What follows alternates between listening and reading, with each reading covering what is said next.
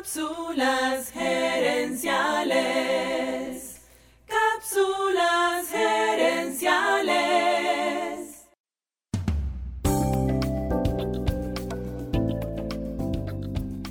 Saludos amigas y amigos y bienvenidos una vez más a Cápsulas Gerenciales con Fernando Nava, tu asesor radial de gerencia y mercadeo. Esta semana estamos desmontando el mito de que abrir nuevos negocios es un juego solamente para jóvenes. Por eso escogí cuatro empresarios que iniciaron su gran negocio después de los 40. Hoy te presento a Donald Fisher. Donald Fisher nace en 1928 en California, en una familia de clase media. Su papá era fabricante de closets y gabinetes de cocina. La empresa familiar fue su primera escuela de negocios. La primera mitad de su vida transcurre como muchas otras. En 1951 Donald se gradúa de Administración de Empresas en la universidad y comienza a trabajar en el negocio familiar. En 1953 se casa con su novia Doris, una de las primeras mujeres en graduarse de economista en la Universidad de Stanford. La empresa familiar en la que Donald trabajaba había sido fundada por su bisabuelo en 1848, más de un siglo atrás. Pero Donald no quería trabajar en la empresa familiar. Quería comenzar su propio negocio. En 1960, a pesar de la presión familiar, Donald renuncia al negocio de su familia y comienza su propia empresa. Se dedicó a renovar y reparar hoteles, y durante los siguientes nueve años tuvo éxitos y fracasos. Su empresa le permitía vivir, pero Donald quería más. En 1969 adquiere un hotel llamado Capitol Park. Este hotel tenía espacio para locales comerciales y una de las tiendas vendía Levis, la famosa marca de jeans.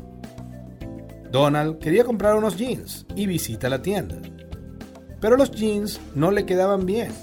Eran una talla más corta de lo que él necesitaba. Su talla ideal era 34 de cintura y 31 de largo, pero la tienda solamente tenía tallas en números pares. Frustrado, visitó varias tiendas intentando cambiar sus jeans, pero siempre encontraba el mismo problema. Las tiendas tenían solamente las medidas más comunes y poca variedad. Donald vio una oportunidad detrás de ese problema. A pesar de que no tenía experiencia en ventas ni en el negocio de la ropa, Donald estaba convencido de que una tienda que tuviese todas las tallas y modelos de Levis en un solo sitio sería un éxito. Escribió un plan de negocios de apenas 7 páginas y fue a Levis a pedir permiso para intentarlo. La empresa aprobó el concepto Donald alquiló un local y abrió su primera tienda Gap. La tienda era fiel a su visión. En Gap se podían conseguir todas las tallas y modelos de Levis, y también cassettes y discos de vinil. El mercado que Donald quería atraer eran los jóvenes de entre 12 y 25 años, y la tienda fue un éxito inmediato. En 1970, Apenas un año después, Gap había abierto ya tres tiendas más. El crecimiento de Gap fue explosivo, al punto que en 1974, Gap lanza al mercado su propia línea de ropa. Las tiendas Gap se convirtieron en una parte fundamental de los nacientes centros comerciales. Dominaron su industria y se convirtieron en un imperio.